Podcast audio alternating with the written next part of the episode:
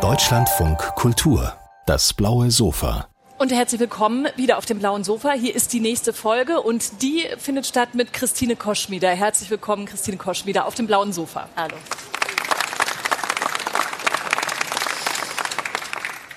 Christine Koschmieder ist Schriftstellerin und Literaturagentin. Ihr dritter Roman trägt den Titel Dry und erzählt als Roman die Geschichte der Ich-Erzählerin, die aus Nordbaden in den 90ern nach Leipzig gekommen ist, die unter anderem am Theater gearbeitet hat, die un ganz unterschiedlichen Konstellationen gelebt hat mit Freunden, Männern, Kindern, auch mit dem Vater ihres zweiten Kindes, der nur sehr wenige Jahre nach der Geburt des Kindes an Krebs stirbt mit nur 31 Jahren.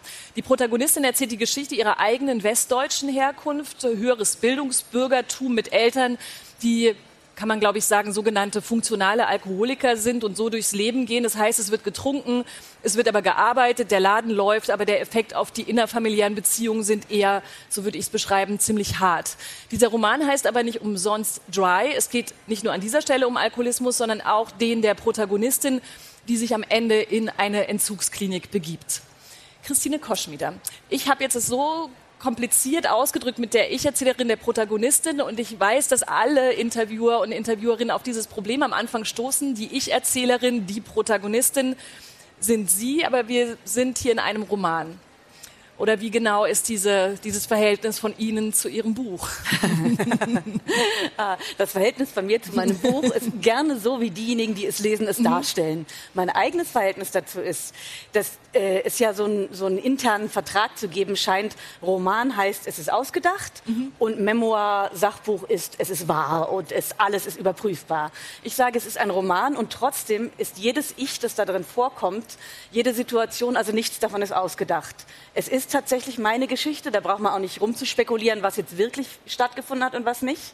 Aber was ganz entscheidend ist, es gibt ähm, gerade äh, im Bereich des Alkoholismus äh, den Begriff der paradoxen Kommunikation, dass also trinkende Menschen etwas sagen, etwas versprechen, etwas ankündigen und ihr Verhalten dem komplett gegenübersteht, äh, entgegensteht.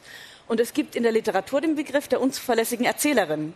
Und wenn man sich sozusagen den Alkoholismus oder die alkoholische Person, die alkoholisierte Person als unzuverlässige Erzählerin vorstellt, dann sage ich, dieses ist meine Geschichte aber ich war auch eine Trinkende und ich bin mit Trinkenden aufgewachsen.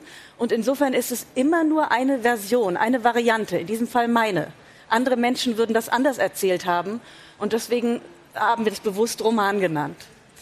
Man fragt bei solchen Themen immer oder fragt man gerne oder ich offenbar, so wie war das damit nach außen zu gehen. Aber dieser Therapieteil äh, des Buches, in dem Sie diesen, diese Episode beschreiben, der war ja vorher schon mal draußen, nämlich in Social Media. Auf Facebook haben Sie auch davon Teile geteilt bevor das ein Roman wurde, war das so eine Art von Mission, so zu zeigen, hier Alkoholiker, Alkoholikerinnen sind Leute wie du und ich und auch du, Facebook-Mitleser, könntest eventuell betroffen sein, weil da wussten sie ja noch nicht, dass es um eine größere Einordnung auch in ihrem Leben gehen würde. Stimmt gar nicht. Ah, also ähm, es gab, na, das konnten Sie ja nicht wissen, deswegen sprechen wir jetzt drüber.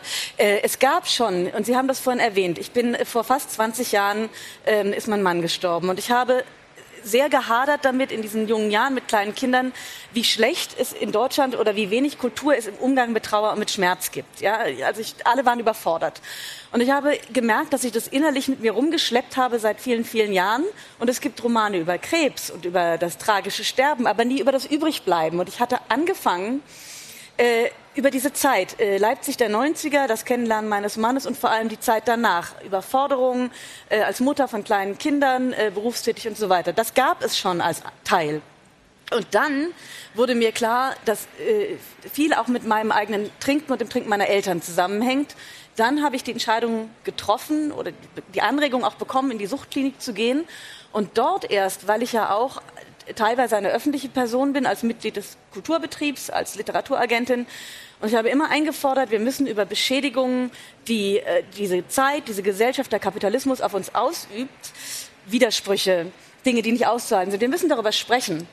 Und dann ich gesagt, naja, und jetzt bin ich diejenige, die in eine Suchtklinik geht und werde einen Teufel tun zu erzählen, ich bin jetzt mal sechs Wochen irgendwie in einem Sabbatical. dann muss ich auch den Arsch in der Hose haben, ähm, mich hinzustellen und zu sagen, ja, ich bin in einer Suchtklinik, mal gucken, was dann passiert. Mhm. Das ist auch wirklich spannend, wenn man das Buch liest, weil ja, wenn man, jetzt sehen wir hier gerade nochmal den Titel, ne? also es heißt Dry, dann ist dieses angedeutete Weinglas und man fängt so an und denkt, okay, alles klar, jetzt kommen diese Alkoholiker und Alkoholikerinnen-Geschichten. Dann nimmt es aber am Ende des Buches den größeren Raum im Rahmen der Therapie ein. Aber es ist so ein bisschen, dachte ich, so wie so ein False Friend, so ein falscher Freund, der einer auch im Interview erstmal auf die Spur führen möchte, okay, dann reden wir halt über Alkoholismus und Frauen, Alkoholismus und bla, kann man auch machen, aber da stecken ja noch viele wirklich andere Themen drin. Also tatsächlich das, was Sie angedeutet haben, diese ganze Einsamkeit und Überforderung mit einem sterbenden Mann, der so heiß geliebt ist und der so jung war, zusammen zu sein oder die erwähnte Herkunftsgeschichte. Ähm, und damit ist es ja auch eine Erzählung gar nicht weniger in dieser Generation. Also der Eltern, die im Erreichen von Lebensqualität und Statussymbolen und so weiter, gerade in Westdeutschland würde ich sagen, auch echt abgeschmiert sind, um das so flapsig auszudrücken und bei denen eben wirklich Alkohol eine nicht unwesentliche Rolle spielt und das dann wiederum die jetzt so, würde ich jetzt mal sagen, ab 40, Mitte 40-Jährigen auch dann so vor sich hintragen ich dachte, ob denn der Trick ist zu sagen, ah, Sie, Sie möchten auch erzählen, schau mal, am Ende bin ich da gelandet, aber das und das und das ist mir widerfahren. Aber das ist ja, glaube ich, der Versuch, um sich selber beim Lesen da rauszuretten, dass man denkt, ja, sie war auch immer sehr traurig und es gab auch eine schwierige Familiengeschichte. Kein Wunder, dass dann noch eine Art von Droge dazu kommt. Aber diese Schlussfolgerung, die machen sie auf jeden Fall sofort kaputt, finde ich, zu Recht. Dass es keine Gründe gibt, die ganz einfach auf der Straße liegen, wie Trauer oder Herkunft oder so, um am Ende in einer Suchtklinik zu landen. Ich, bin froh, dass Sie das gleich nochmal gerade gerückt haben, weil diese ja. Gründe für, warum jemand äh, ein Alkoholiker, eine Alkoholikerin wird. Ne? Es heißt so häufig, ja, bei der Kindheit, bei dem Missbrauch, bei den Erfahrungen. Und das ist leider kompletter Bullshit. Also es gibt Faktoren, die äh, eine Prädisposition oder eine, eine Neigung, nein, nicht eine Neigung, eine, ein Risiko verstärken. Das sind äh, trinkende Eltern gehabt zu haben. Es gibt genetische Dispositionen, aber es gibt kein Suchtgen. Und es gibt natürlich Dinge, die man sich dann heranholt, um das Trinken zu rechtfertigen. Aber nicht, man trinkt wegen des, des Widerfahrens dieser Dinge, sondern um das eigene Trinken zu rechtfertigen, erklärt man es sich mhm. damit. Ja? Äh, weil Alkoholikerinnen werden tatsächlich auch Menschen, die vermeintlich alles haben, vermeintlich Menschen, äh, denen alles zugeflogen ist. Es gibt in den Management-Ebenen, es gibt in den äh, Krankenhäusern, es gibt in Leitungs- und Führungsebenen. Sie sind wir sind überall. Ja, ja. ja. Das Funktionale, ne, was ich vorhin schon erwähnt habe, ich habe diesen Begriff von Ihnen gelernt, dieser funktionale Alkoholismus. Der aber, finde ich, den könnte man doch wirklich mal rüberschieben, auch auf diese Generationsfragen oder so. Also dieses, es funktioniert man kann die ganze Zeit, oder es ist so quasi eine Herkunfts- und eine Generationsfrage. Man kann damit gut durchkommen eine ganze Weile. Man funktioniert auch, Sie, die Protagonistin, ziehen total viele Jahre einfach durch. Also in all diesen komplizierten und schwierigen ähm, Lebensumständen, das einfach funktionieren wie eine Überschrift weiß ich auch nicht, müssen Sie ergänzen, für eine Generation oder für Frauen, welche Unterscheidung würden Sie machen, da auch bei dieser Art der, der Sucht allen ganz gut zu Pass kommt, weil man relativ lange so tun kann, als würde man Teil von all dem sein, an dem man so teilzunehmen hat. So, genau, das zu Pass kommen finde ich nämlich den entscheidenden Begriff. Das auch deswegen, weil Sie vorhin erwähnten, man denkt, es sei ein Roman über Alkoholismus und dann ist er das vielleicht gar nicht. Ich glaube, wir haben äh, ein paar Perspektiven hier gerade zu rücken. Zum einen, dass AlkoholikerInnen diejenigen sind, die äh, äh, auseinanderfallend auf der Straße rumliegen und äh, lallen und irgendwie ihre Wohnung verlieren und ihre Kinder misshandeln. Damit können wir die nämlich irgendwo hinschieben, sagen, das sind die Alkoholikerinnen. Und der, die funktionale Alkoholiker, funktioniert ja nicht trotz des Alkohols, und jetzt wird's wirklich spannend, sondern in meinem Fall vor allem auch wegen des Alkohols. Ja? Ähm, wenn, wenn man sozusagen da steht, da war ich dann Mitte, Ende 40 und habe immer wieder gehört, wie du das alles hinkriegst. Du bist Freiberuflerin, du ziehst deine Kinder groß, du siehst noch irgendwie relativ aus dem Ei gepellt meistens aus, du kannst dich klar artikulieren, ähm, du führst sogar immer mal wieder Beziehungen. Äh, so, äh, wie, wie du das schaffst, ich könnte das nicht. Und dann denke ich, das ist schon der entscheidende Punkt, weil kein Mensch, ich bin auch nicht Superwoman, kein Mensch kann das, es sei denn, es werden Dinge ausgespart, verdrängt. Und das sind natürlich häufig Gefühle, die man auch nicht gerne hat. Kleinheit, Wut, Enttäuschung, zu kurz gekommen sein, Angst äh, vor Nähe, vor solchen Dingen. Und wenn man denen keinen Platz lassen will, damit man besser funktioniert, dann mhm. muss man die deckeln. Und das geht ganz hervorragend. Da ist Alkohol der Best Buddy. Diese Gefühlsebene, die sprechen Sie sozusagen von zwei verschiedenen Ebenen an. Einerseits gegenüber den eigenen Kindern, da gibt es irgendwie diesen bedeutungsvollen Satz, ich habe, ich zitiere ihn jetzt nur ungenau, aber ich habe das vermieden, mich den Gefühlen der Kinder ja. auszusetzen, der ja krass ist und der einen total, je nachdem, wie man selber so drauf ist, glaube ich, echt erwischt, weil der weil der auf einmal das kaputt macht, dieses ich bin doch da, ich habe doch alles gemacht. Das formulieren sie, glaube ich, auch so. Ne? Und ich glaube, viele äh, Eltern können das wahrscheinlich nachvollziehen. Ich habe doch hier ein Eis gekauft und da war ich doch im Urlaub und auf einmal kommt dieser Satz und macht leider das Eis und den Urlaub und alles wirklich äh, echt zu ähm, so einem Matsch, unter dem wahrscheinlich eben auch die Kinder mit dem die Kinder zu tun haben. Und gleichzeitig gibt es dann noch die, die, die Rückkehr so zum Verhältnis mit der Mutter. Und da haben sie geschrieben, meine Mutter hat den Rollladen runtergelassen und mich Zeit ihres Lebens nicht einmal dahinter blicken lassen. So, das ist ein Satz aus dem Therapieteil. Und dann dachte ich, klar, in beide Richtungen geht es darum, mit den Gefühlen eben die, die, ihnen sich nicht auszusetzen. Die Mutter macht zu, den Kinder, die Kinder machen zwar was, aber da kann man auch nicht richtig hingehen. Und in der Mitte sind dann sie in diesem Fall und funktionieren. Ganz fantastisch. Wie schwer ist es denn dann dahin zu gehen? Also in, hinter den Rollladen schwierig, weil die Mutter ist gestorben, aber zu den Gefühlen der Kinder kann man da, kann man es lernen? Ähm, da Sie jetzt zwei entscheidende Sätze zitiert haben, würde ich den dritten noch, der auch im Buch vorkommt, als äh, mein ältester Sohn irgendwann zu mir sagt, warum hat denn nie jemand was gesagt? Ja, warum hat denn nie ja. jemand was gemerkt? Und dann sage ich, das war ja unser Alltag, das war ja die Normalität. Und genauso ging es mir als Kind. Ich habe ja damals nicht, ich habe sehr wohl mitbekommen, meine Eltern trinken und auch äh, in einem Ausmaß, was uns äh, äh, belastet hat als Kinder. Es gab jeden Abend Gebrülle, es gab also es gab Ausfälle, aber die Kommunikation war halt, es wurde darüber generell nicht gesprochen, sondern so gehörte das Leben halt. Und als Kind stellt man sowas erstmal nicht in Frage. So gehört das eigene Leben. Und daher war auch meine eigene Ansage an meine Kinder, ich habe doch für euch gesungen, ich war doch da, ich habe mir das geglaubt. Mhm. Was ist denn Dasein? Ist Dasein hier zu sitzen und zu sagen, ich bin da? Und wir alle kennen das Gefühl, wenn jemand behauptet, I care for you, ich spür, ich bin da, ich liebe dich und, und es stimmt nicht. Und alles schreit, es stimmt nicht. Mhm. Und den Widerspruch kann man gegen sich selber richten, sagen, ich habe es falsch verstanden oder man kann irgendwann hingucken. Ähm, ich habe mich jetzt entschieden, mit fast 50 Jahren, dann inzwischen bin ich 50, mit dem Hingucken anzufangen. Mhm. Ich hoffe, dass ich noch was lernen kann. Ähm, ich hoffe, ich wünsche das allen, dass, dass wir lernfähig sind. Ich bin da im Moment auch noch ein bisschen voller Zutrauen. Es ist auch so fies, wenn man es liest, äh, wenn ich das sagen darf, weil wir, also wir sind unterschiedlich, also nicht ganz gleich alt, aber ich verstehe, kann das total nachvollziehen, weil man ja tatsächlich denkt, die, der gekaufte Lolly am Strand von irgendwo ist ja nicht nur, der steht dann so zynisch zugespitzt als auch noch ein Scheitern im Raum, weil das hat es eben nicht gebracht. Man hätte mal besser fragen sollen, wie geht's dir? Aber es ist ja tatsächlich schon ein Schritt, der besser ist oder anders weitergegangen ist als das, was die eigenen Eltern gemacht haben. Ne?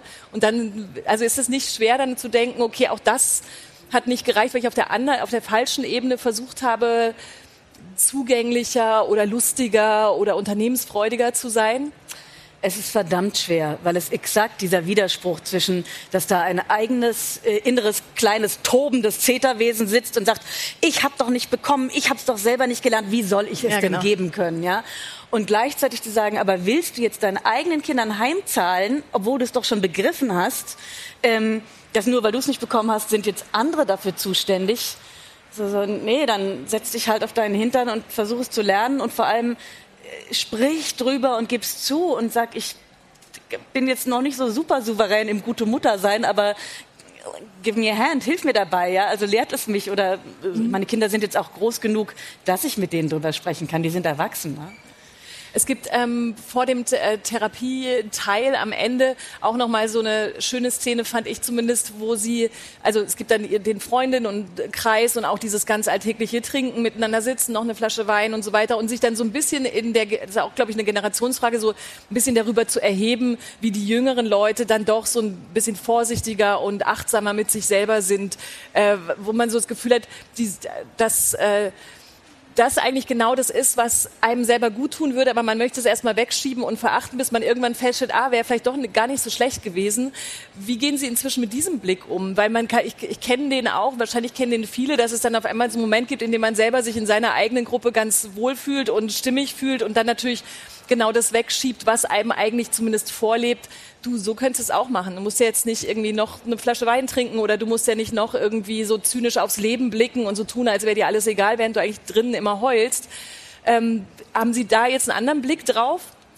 Also was Sie gerade sagten, ähm, dass man sich ja ganz wohl fühlt in seiner eigenen, ein bisschen ironisch darauf herabblickenden Runde, das ist ja entscheidenderweise zum Glück. Für mich war es die Rettung, dass ich mich eben nicht wohl gefühlt habe. Ich habe gemerkt, ich sitze irgendwie am falschen Tisch, auf dem falschen Stuhl. Ich bin ich kann total, ich war eine Meisterin des Sarkasmus. Das macht ja mhm. auch Spaß. Man fühlt sich so irrsinnig überlegen.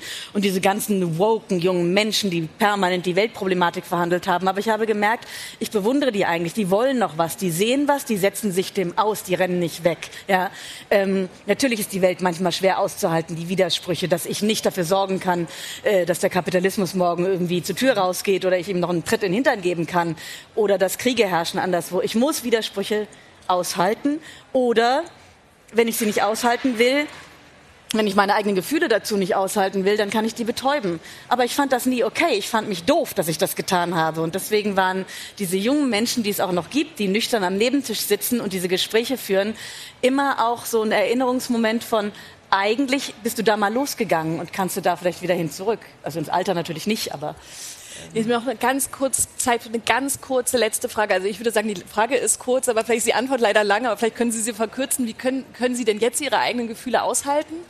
Also das ist so ein Riesenthema, das wahrscheinlich nicht nur eine Klinik hilft, sondern das also, äh, ich hatte einen Therapeuten, der irgendwann zu mir sagte, am Anfang, als ich da stand, sagte, ich kann das nicht aushalten. Und dann sagt er, was passiert denn dann? Fallen Sie tot um? Und ganz offensichtlich bin ich bis jetzt nicht tot umgefallen. Also die Indizien sprechen dafür, ja, ich kann sie aushalten. Vielen Dank, Christine Koschmieder. Dry heißt ihr neues, jetzt sage ich dahin, Dry heißt ihr neues Buch. Vielen Dank für das Gespräch. Gerne, danke. danke.